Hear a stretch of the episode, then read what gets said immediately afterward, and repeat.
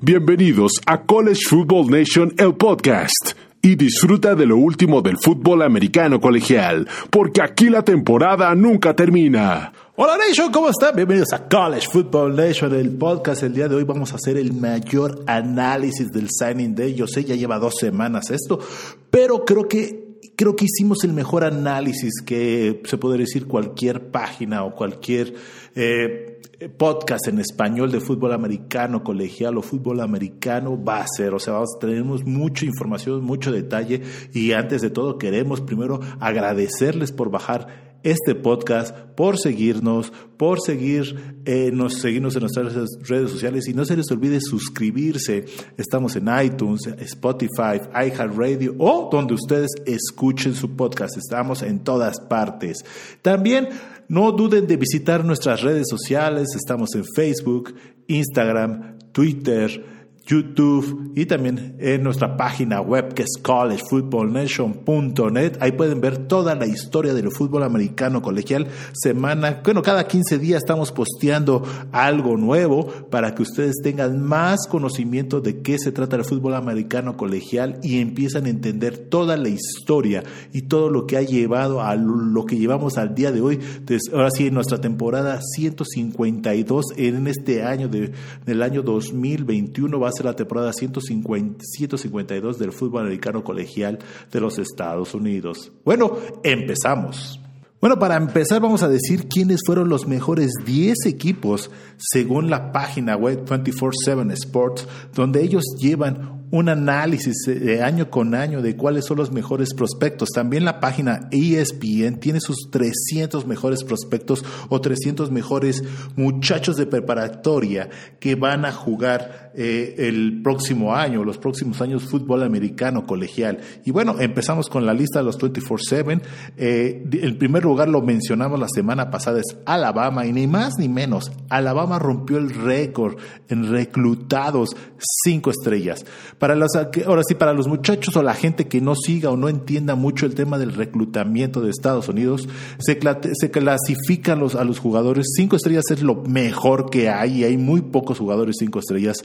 Cuatro estrellas son jugadores buenos, tres estrellas son jugadores average, dos estrellas ya es ahora sí de lo más bajito y ya no hay ni una estrella, así con eso les digo. Entonces puede ser clasificado dos estrellas, tres estrellas, cuatro estrellas y cinco estrellas. Así se podría decir elite, bueno bueno, regular, malo y la verdad ni te menciono. Y es donde empiezan las historias, porque ha habido muchos jugadores que entran a la NFL que son dos estrellas o ni una estrella y no tienen ninguna invitación para formar parte de un equipo elite dentro del, ahora sí, del Power Five. Pero bueno, ante todo ya empezamos, ahora sí, chéquense. Alabama tuvo siete jugadores cinco estrellas. En la historia del fútbol americano colegial nadie había podido reclutar siete jugadores cinco estrellas. Lo más cercano había sido los Gators de Florida del 2010.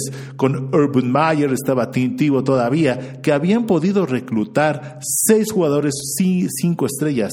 Y este año Alabama lo rompió con un jugador extra y también tuvo 16 jugadores cuatro estrellas. Después lo siguió Ohio State, que no también tuvieron muy, no tuvieron nada mal el reclutamiento con cinco jugadores cinco estrellas, 13 jugadores cuatro estrellas. Después le sigue Georgia con cuatro jugadores eh, cinco estrellas, 11 jugadores, cuatro estrellas. Después lo sigue los Tigres de LSU, que tuvieron dos jugadores, cinco estrellas y 15 jugadores, cuatro estrellas. Después le sigue Clemson, que lo reclutaron tres jugadores, cinco estrellas y, y 14 jugadores, cuatro estrellas. Después sigue el número 6, que es Oregon, que no reclutó ya ningún jugador de cinco estrellas, pero tuvieron 19 jugadores cuatro estrellas. También cabe mencionar que los jugadores cuatro estrellas son jugadores muy buenos que te ayudan a levantar mucho el programa. ¿eh? El número siete es Texas A&M, que reclutó un jugador eh, cinco estrellas y 16 jugadores cuatro estrellas. Después sigue los Troyanos del Sur de California que reclutaron un jugador 5 estrellas y 14 con 4 estrellas. Después le sigue Notre Dame que también no reclutaron a nadie con 5 estrellas y reclutaron a 12 jugadores de, de, de 4 estrellas. Y una de las grandes sorpresas, ni más ni menos, es la Universidad de Michigan que recluta y es el número 10 de la nación este año 2021 después de todo lo que pasó con Jim Harbaugh y compañía. Eh, reclutaron un jugador 5 estrellas y 12 jugadores cuatro estrellas. ¿Por qué menciono cinco y cuatro estrellas nada más y ya no menciono tres, dos? Porque regularmente en Estados Unidos, para ver qué número de reclutamiento se lleva, eh, los jugadores cinco estrellas se clasifican por puntos. Los jugadores cinco estrellas tienen cierta cantidad de puntos, los jugadores cuatro estrellas tienen otros puntos y así sucesivamente van bajando. Entonces, los más, los que te generan más puntos para poder estar arriba del reclutamiento son los de cinco estrellas, por supuesto, y cuatro estrellas. Ya los que no bajan tanto son los de tres y dos estrellas. Entonces, por eso nos enfocamos en eso. Entonces, los jugadores que, los equipos, discúlpenme, que puedan reclutar más jugadores cinco y cuatro estrellas son los que siempre van a estar arriba del del ranking. Y bueno, ahora les vamos a mencionar nada más, sin decirles más menos, cómo fue el ranking de, de ESPN. Alabama sigue siendo el número uno, Ohio State el número dos, Georgia el número tres, Clemson es el número cuatro, Oregon aquí es el número cinco, aquí LSU cae el número seis, Texas A&M el número siete, los Troyanos de Sur California siguen estando en el ocho, Notre Dame en el nueve y ojo, Florida en el diez. Claro, cada, cada equipo, cada programa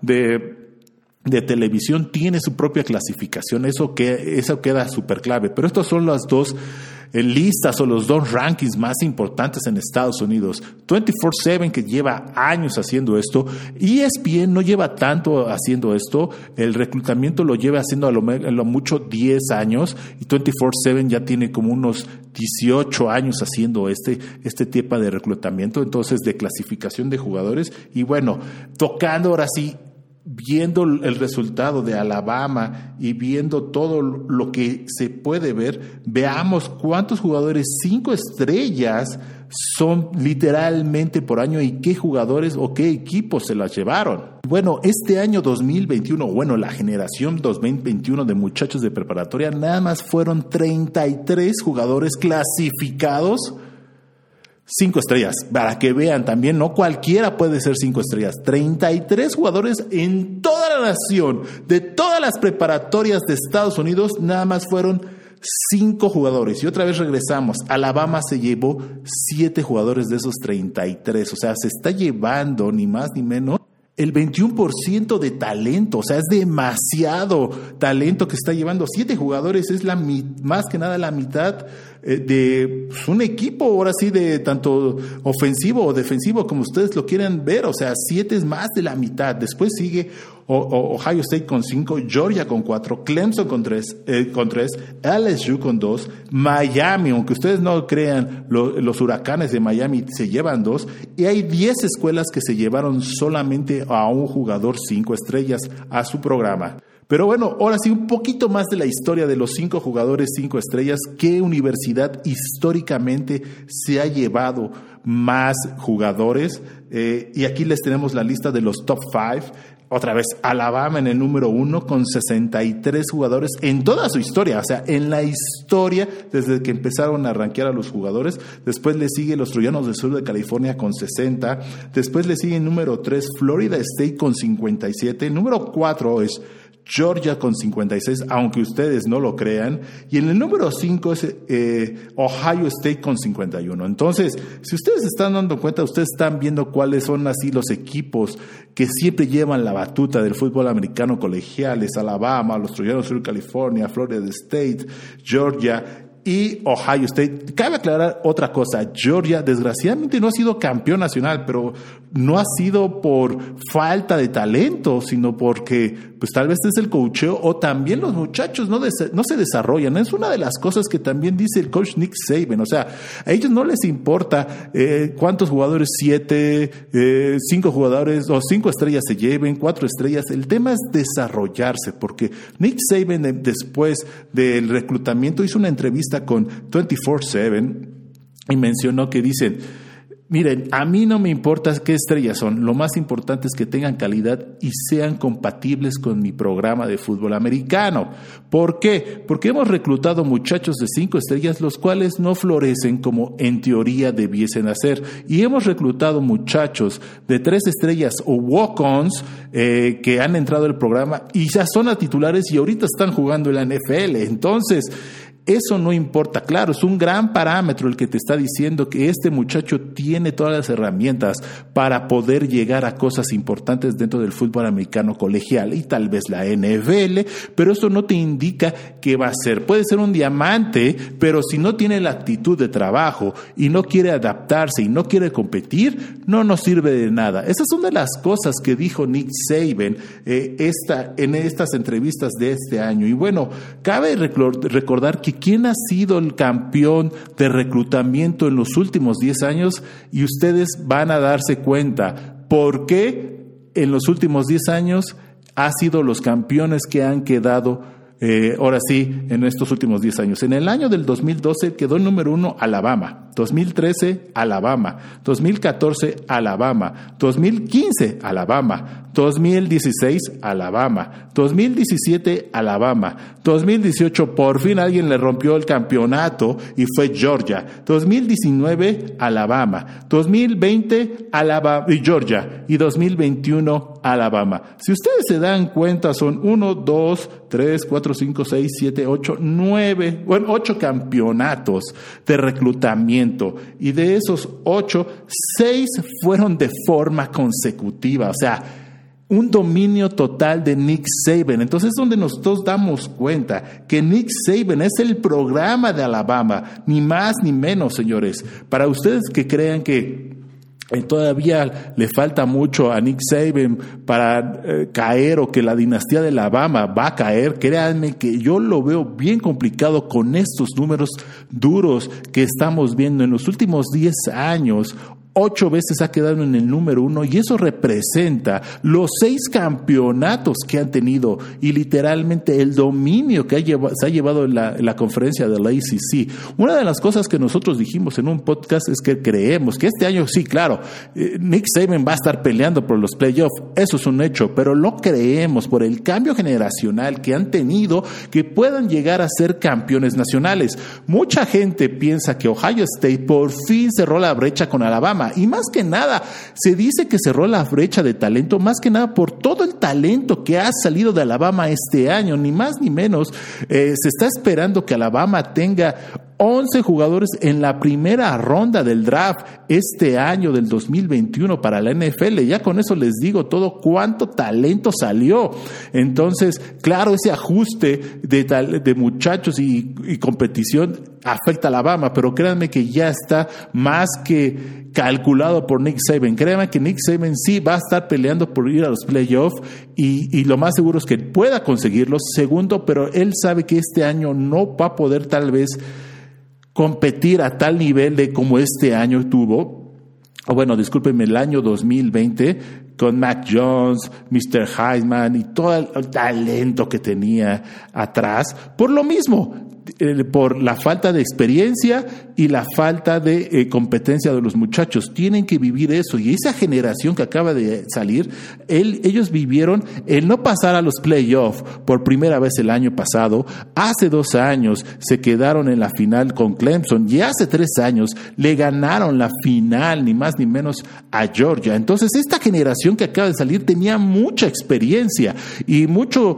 eh, conocimiento y tenía mucho badaje de jugar y la que viene es la que se va, se va a ajustar como todos los años. Y también otra cosa de Alabama, cinco coaches salieron del staff de coach y créanme que eso es un impacto brutal para cualquier equipo. Pero bueno, Nick Saban está acostumbrado a eso, año con año mínimo se le van de uno a dos coordinadores o coaches se van a otros equipos. Entonces, Nick Saban es de las cosas que estamos acostumbrados que le esté pasando. Y por eso también es de GOAT, porque estar cambiando de coaches no es tan fácil. Créanme, el reclutamiento todo es bien complicado porque tienes que estar enseñando y capacitando y enseñando tu cultura año con año, a mínimo a uno, dos, tres jugadores, y tres coaches, y estos tienen que estar replicando lo mismo con los jugadores. Entonces, créanme que es bien complicado. No es el mismo caso de Clemson o el mismo caso de Texas A&M o el mismo caso de Ohio State.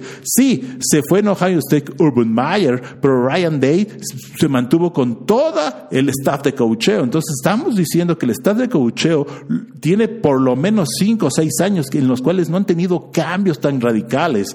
En el caso de Clemson, Davos Sweeney esta semana, bueno, hace dos semanas, le dio un aumento de sueldo al coordinador ofensivo Tony Elliott, el que no pudo participar en las semifinales de este, de este año porque le dio COVID, pero sí, a Tony Elliott le dieron ni más ni menos un aumento de sueldo y este año, a partir de este año, ya va a estar ganando dos millones de dólares en forma anual. Esa es una de las cosas porque Clemson ha podido mantener a sus coordinadores, porque les paga muy bien y a sus coaches también. Es muy difícil que los coaches salgan a otras posiciones o a otros equipos ganando lo mismo que les están pagando en Clemson. En Clemson están soltando el dinero a los coaches de una forma brutal. Por ejemplo, eh, Tony Elliott es el único coordinador ofensivo a nivel nacional que gana dos millones de dólares anuales. Con eso les digo todo. Entonces, con esto eh, está tratando Davon Sweeney de tratar de mantener la cultura y al staff de coacheo, que es bien importante. Esa es una de las casas que cuando realmente ya ya no pueda Davon Sweeney contener la salida de sus coordinadores ofensivos y sus coaches y empiece la fuga de talento intelectual, se podría decir, veamos cómo reacciona Clemson y si sigue siendo una potencia dentro del fútbol americano colegial, porque acuérdense que los coaches son los que reclutan también.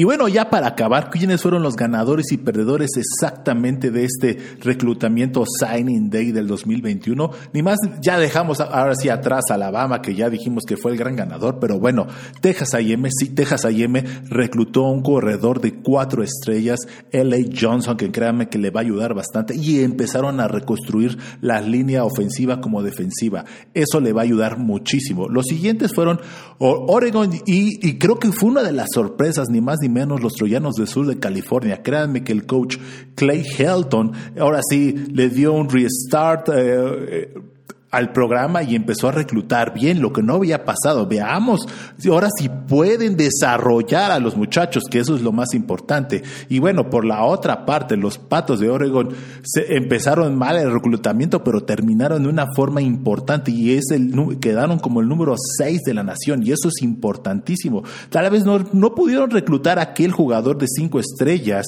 porque desgraciadamente en Oregon, en teoría, no hay jugadores de tan calidad, pero empezaron a reclutar cuatro invadieron el estado de California y ni más ni menos ya hay una batalla campal con los troyanos del sur de California para ver quién se queda con ese estado. Y creo que una de las grandes, grandes sorpresas, ni más ni menos, fue Michigan. Con todo lo que ha pasado y todo, todo lo que pasó el año pasado con los peores resultados de Gene Harbour, todos los rumores de que no lo iban a recontratar y ya le dieron una extensión de contrato llegar al número 10 de la nación, reclutar a uno de los mejores tackles ofensivos, defensivos con Rushing Baining, que viene de, eh, que esté también del estado de Michigan, créanme, es increíble, increíble que Michigan esté en el número 10 a nacional.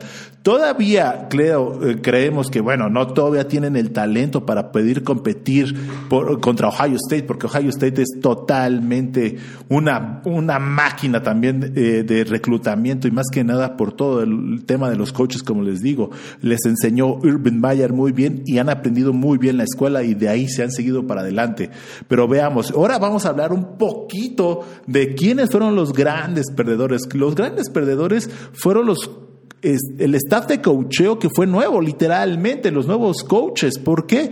Porque pues sencillamente no tuvieron tanto tiempo de reclutar. Acuérdense que el reclutamiento empieza desde pues desde ahorita ya empezó, o sea, empieza desde febrero y es anual. Y uno empieza a ver las generaciones que vienen. Por ejemplo, ahorita ya hay muchos muchachos que ya están viendo y están haciendo reclutamiento para la, para la generación del 22, para la generación del 23 y ya están visoreando apenas el reclutamiento del 24. Entonces, si eres un head coach nuevo, con staff nuevo, es muy, muy complejo poder haber llegado y poder competir ya contra programas ya establecidos y con coaches y con reclutamientos y con visitas a campus y todo y hacer promesas. Y uno de esos grandes eh, perdedores, se podría decir, fue Florida State, que nada más pudo reclutar a 17 jugadores. Washington nada más pudo reclutar a 15 jugadores. Auburn pudo reclutar nada más a 16. Y South Carolina nada más pudo reclutar a 13 jugadores. Ahora sí, bajo el, el, mando de Shane Beamer, que eso al final al cabo te pega, o sea, te pega de una forma impresionante. Y una de las cosas que también mencionó Nick Saban es que este año vieron mal, pues en todo el tema del reclutamiento por el COVID sí se vio afectado. El, el period dead, el dead period, perdón, discúlpeme, el periodo muerto donde nadie toca a los jugadores, literalmente no los pueden invitar, no los pueden hablar, no les pueden mandar correos, no les pueden dar nada. Ahora sí, literal, dejan en paz a los muchachos y se extendió año con año. Ahora sí, en este año se extendió mes con mes, mes con mes, por con mes, por el tema de la pandemia. Y Nick Saban dijo, bueno, este año no fue tan difícil porque ya teníamos la visoría de hace dos años y ya habíamos empezado a tocar. Este año, 2022, sí es el complicado, porque si sigue la pandemia y si siguen el, ahora sí, el dead period extendiéndose de no poder contactar a los muchachos, no poderlos invitar, eh, no poderlos ver si no hay temporada de fútbol americano de preparatoria eh, este año, eso les va a complicar mucho para poder hacer todo el proceso de reclutamiento que tienen año con año. Eso es lo que dijo Nick Saban. Si lo dijo Nick Saban, que se podría decir que es el maestro del reclutamiento, ¿Qué será para los demás programas? ¿Qué será para un, un, Tennessee que eh, tiene un nuevo head coach? ¿Qué será para, por ejemplo, eh, el nuevo head coach de los, de los Golden Knights de Central Florida, que es coach Gus Malzat, que lo acaban de promocionar hoy, le acaban de decir, hoy es tu, es tu nuevo, ahora sí, tu nuevo reclutamiento. Para él, que va a ser más difícil? O sea, es increíble que este proceso del COVID-19 nos está afectando y está afectando mucho a los muchachos, ¿no? Y entonces es muy, muy complicado el tema de reclutamiento. Pero bueno, Nation, ha sido todo. Esperemos que les haya gustado este análisis sobre el Signing Day, qué, qué equipos se llevaron los mejores talentos y por qué cinco estrellas, cuatro estrellas. Explicamos un poco sobre esto, quiénes fueron los grandes perdedores. Pero bueno, no duden, por favor, de darle like a este a este podcast, video, eh, también eh, de seguirnos, suscribirse, comparten con sus amigos, no lo duden, para eso estamos y síganos semana a semana porque vamos a estar analizando cuáles son los mejores jugadores del draft de la NFL. Ya van a llegar, ya están los Pro Days, ya está el Combine, vamos a estar analizando cuáles son los mejores jugadores. Véanos y síganos en Twitter, síganos en Facebook, vamos a dar las mejores videos, mejores análisis. Para la gente que no sepa, ya el viernes pasado, Trevor Lawrence tuvo su Pro Day y este fue porque no lo hizo conforme o conjunto con la Universidad de Clemson porque se va a operar el hombro izquierdo. Eh, acuérdense que este Trevor Lawrence es diestro, entonces va a lanzar porque tiene una molestia en ese hombro, entonces tenía que lanzar antes de llegar al draft. Entonces ya los combine. Entonces con eso les decimos todo. Fue un, un, show. Trevor Lawrence el viernes pasado y ni más ni menos el coach Urban Meyer, el nuevo head coach de, de, de, los Jacksonville Jaguars, estuvo presente. Entonces, bueno, con esto les decimos todo y gracias. Síganos, como les decimos, y nos vemos para la próxima. Chao.